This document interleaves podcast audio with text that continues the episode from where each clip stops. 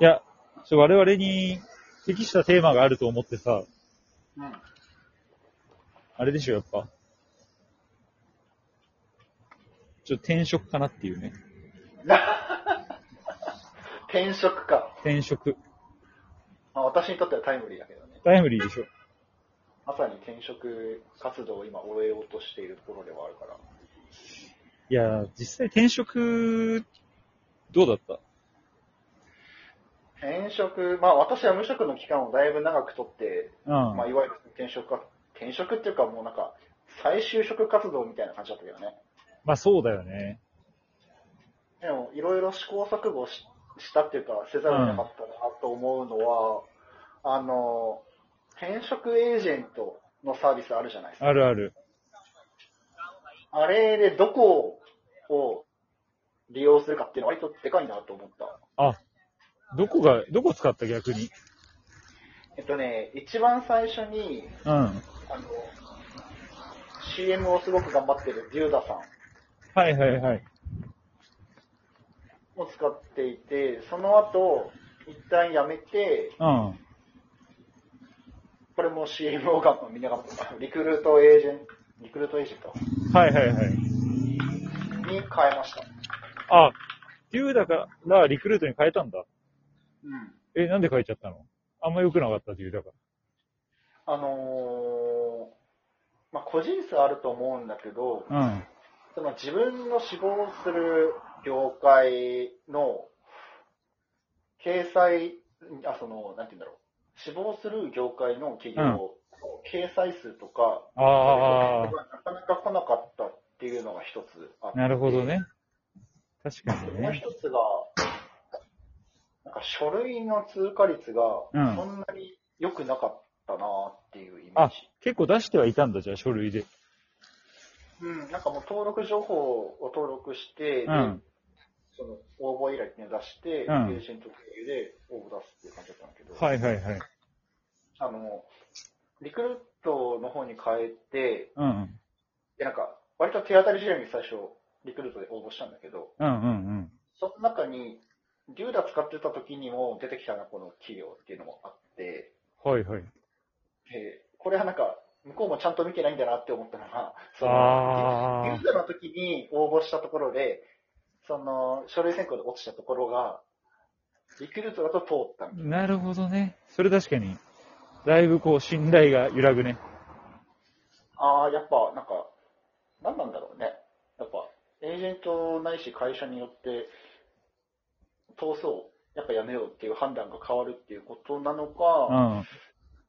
そんなに私のことを適当に見てたのか、みたいな。いや、絶対でもさ、あるよね。いや、俺も、その、転職エージェントみたいなの登録したんだけど、俺はなんか、リクルートと、ビズリーチと、うん。あと、なんだっけ、アンビみたいな、あるね。あるでしょそこら辺使ってて、そう。で、まあ、リクルートはね、なんかすごい丁寧だった印象があって、うん。アンビの人って、でもあれってアンビの人っていうよりは、多分フリーっていうか、あの、契約してる転職のなんか、キャリアコンサルみたいな人がさ、スカウト、ヘッドハンターか、みたいな人がスカウトを入れてくるシスシステムだからうん、まあ、あくまでアンビが悪いとかじゃなくて、その人がっていう話なんだけど、やっぱなんか、話させてくださいみたいな感じで言ってきたから、話したら、なんかよ、 翌日、そのままなんか連絡つかないみたいな。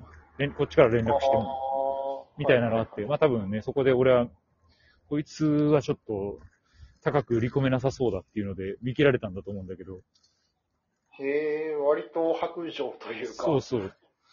ああ、そういうのあんだなと思って。まあね、なんか妙にさ、やっぱ、なんかその人がさ、担当してる多分企業とかさ、あるんだよね、多分ね。それそうだでね、そこになんか売り込めなさそうだったら、確かにまあお互いね、長くやり取りしてて、どっちも結局望みが叶わないんだったら意味ないから、白状にされてもらって、まあ結果的に良かったんだけどさ、うんうんうん。あんまりまあ、あちらもあくまでビジネスというか、そうだね。こっちになんかこう、しん親身にはなってくれてる雰囲気はもちろんあるけど、完全になんか、味方っていうわけでもないなっていうのはちょっと思ったよね。まあ、あくまでね、なんか無料で使えるのはすごいありがたいな。ありがたいけどね。やっぱそういうところ、ある程度シビアにお互いならざるを得ないよね。そうそう。で、しかもさ、あの、結構思ったのは、要はその転職市場として人気なのは、やっぱさ、IT 人材とかさ、うんうん。あと、まあ、総務とか、あの、え営業とか、まあ、どこでもその通用するスキルがあるか、もしくはその人事とか、あの、経理とか、うんうんうんある程度こう専門で、まあ、それもどこでも通用できるから、そういうなんか汎用性のあるスキル持ってる人たちはあれだけど、我々みたいな、あの、オールドメディアだと、結構、ないよね。ないですね。はい。その求人数みたいなのが。まず、率直に。直に行ってないですね。ないよねその。よく、まあ、異業種転職しようと思ったら、うん。その記者経験がある人を求めてますみたいな会社、うんうんうんあるやつまあ、広報とかさ、うんうんうん。あとは、まあ、広報が多かったな。そうだね。いわゆる事業会社に就職しようと思ったら、広報でそのメディア対応であるとか、プレスリリースの作成であるとか、うんうんうん。そういったところが多かったなっていう印象がありあるわ。だから、もう本当に、俺も異業種に行くんだともう本当、ポテンシャルで採用してもらうしかないみたいな感じだもんね。そうだね。だから、基本的には、まあ、年収は下がるよねっていういや、そうなんだよね。感じでは、まあ、会社にはそれはよると思う。基本的にはやっぱ、異業種に、まあ、初めてですって入る場合は下がると思う。まあ、そうね。エージェントの人にも言われた。あ、やっぱそうなんだ。いや、結構だから、マジで潰し効かない業界だなって思っちゃっ たな。そこに関しては。そうなんだよね。なんか、いきなりね、営業とかになったとして、うんプ。レゼンしてくださいとか、資料を作ってくださいとか言われて、割とその、業務で、その、マイクロソフトの、まあワードとかエクセルとかパワポとか、はいはい。使わないことはないけど、ちゃんとそそうの、ね。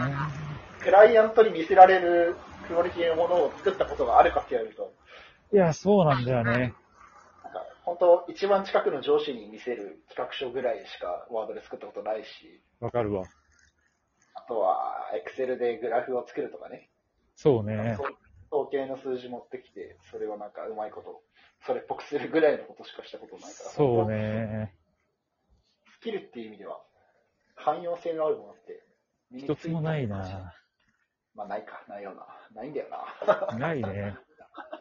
いや、だから、本当に今までその、記者になるまでは、文章とか本当に書く書かないできたから、うん、文章だけは毎日書くじゃない。そうだね。そこに関しての、別にその文章上手くなったとは思ってないけど、マシになったとは思ったよね。そうだね。うん基本的に記事って、その、まあ、ある程度は決められたフォーマットの中で、そうそうそうっていことではあるけどやっぱ、数たくさん出してれば、なんとなくこう自分のものの血肉になってる感じは、まああるよね。でも結構新聞の文章って特徴的じゃないなんか。って言わないまあ、もちろん、その、わかりやすくなってるっていう点でもそうだし、いわゆるなんかブログとかの記事とかとはまたちょっと違うよね。うん、あ、でも同じような人もいるか。結局人によるのかな。なんか、これはまあ最近というか、うんその、ウェブ上にしか出ない記事、ウェブのその有料コンテンツみたいなものとかだと、うん。会社によって割と書きぶりを変えるところっていうのは非常に多いなって思ってて、そうなんだ。あの、A さんとかは割とそれが顕著だなと思うよ。そうなんだ。なんかね、デスマス調ってうん。基本的に新聞の紙面ではありえないじゃないあ、確かにね。なんか、そう。でも、割とね、デスマス調とか、うん。ああの、読み物仕立て、なんかストーリー仕立てのやつとかだと、あー、すごい、なんていうの、柔らかい書き方、だから、最初のリードの部分、だから一番最初の文が、はいはい。風船が一つふわりと浮かんだから始まる記事とかね。へえ。あの情景描写の一環だと思うんだけど、なるほどね。なんかテレビっぽいね、そこに関しては。あ、そう、なんか極めてその映像チックな描き方。はいはいはい。最近はやるところが増えたなって思うな。なるほどね。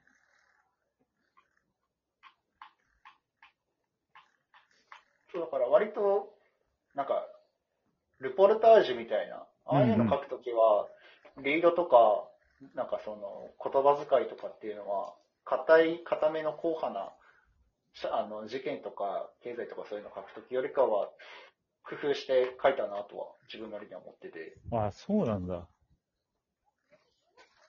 なるほど あなんだっね。けいつだったか、10月ぐらいにどっかの街に行ってルポ書いたときに、うん。なんか、冷たい秋風が吹きすさぶ10月、どこどこで何々が開かれたみたいな感 じのなるほどね。リードを書いたら、うん。なんか某通信社の同僚、同僚というか友う達に、ん。うん。俺、俺そういう文章、そういう新聞記事初めて見たって言われて、あちょっと、ちょっと嬉しかった。あ。 確かにね、ちょっと、なんだろう。かなり文学、文学的というか、そうね、なんか、文学の香りがちょっとするようなうん。感じのルポはよく。ただちょっとじょ情報を詰め込んだだけじゃないっていうね。そうそうそう。確かにね。そっちの方が、なんかよくよく考えるといい気はするけど、まあ、ものにもよるのか。まあね、なんかでも、いろんな文章があった方がさ、